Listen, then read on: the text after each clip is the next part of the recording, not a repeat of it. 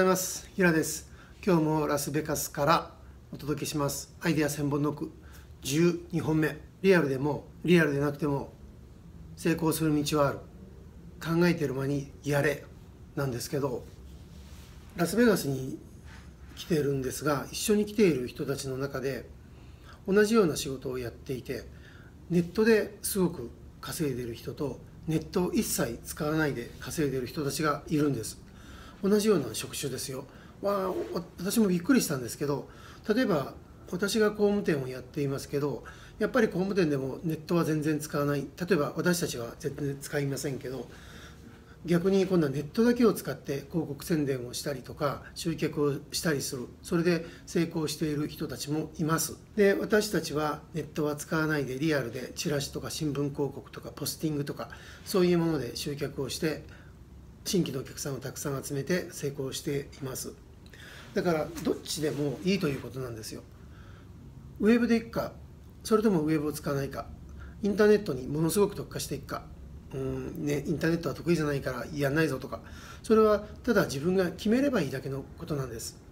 そして自分の得意な方を行くんです。なんかやっぱり周りを気にしていやこれからはインターネットの時代だからインターネットを徹底的に勉強しなければならないんだとかいう話を聞いてそうかインターネットかとか言って自分の得意な新聞広告とか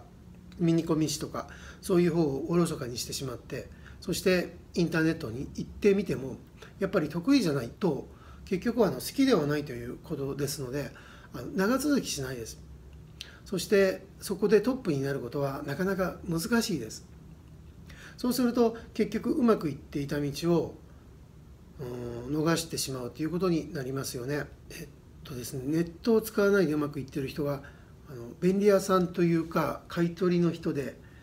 うん、万代って読むのかな？万代って読むのかな？仙台の会社なんですけど40億円ぐらいやってるそうですが驚きですよね。とにかく買い取りで40億ってそんなできんのかな？というふうに私も思いますけど農機具を買い取ったりとか、えー、最近農機具を始めたって言いましたね。でこれからまた新しいものを買い取るっていうことでやってるそうなんですがもう全てがアナログでインターネットを一切使わないというふうに言っていました。で全部が人権人人力というかそれでやってるんですよなんて言ってたんですけどいや本当にあのすごいなというふうに思いましたね。でインターネットを使わなくても全国にフランチャイズがあったりとかなんかノウハウだけを提供してその現地の人がやるそういう仕組みを作っていたりとかいろんなことでその日本中に展開してる方なんですけれども40歳ぐらいの人かなまあ、筋トレもやっていてマラソンもやっていて体のこともものすごく健康に気をつけていてで仙台を出て東京に来ればいいじゃないですかということも言ったんですけどやっぱり地震とかがあってその東北地方がすごく寂しいと。もっと自分が元気にしていきたいんだということをおっしゃっていましたね。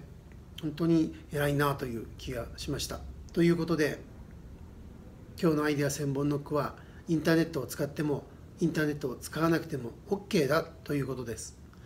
あんまり周りの声に左右されてね、そうなのかなこれをやんなきゃいけないのかなとかそういうふうに思わないことようにしてください。それでは。この番組を聞かれたあなたに平秀信が語る成功者の秘密動画を特別にプレゼントします。受け取り方は簡単。今すぐ LINE を開いて「アットマークひら111」「アットマーク HIRA 数字で111を検索。友達追加してください。それでは次回もご期待ください。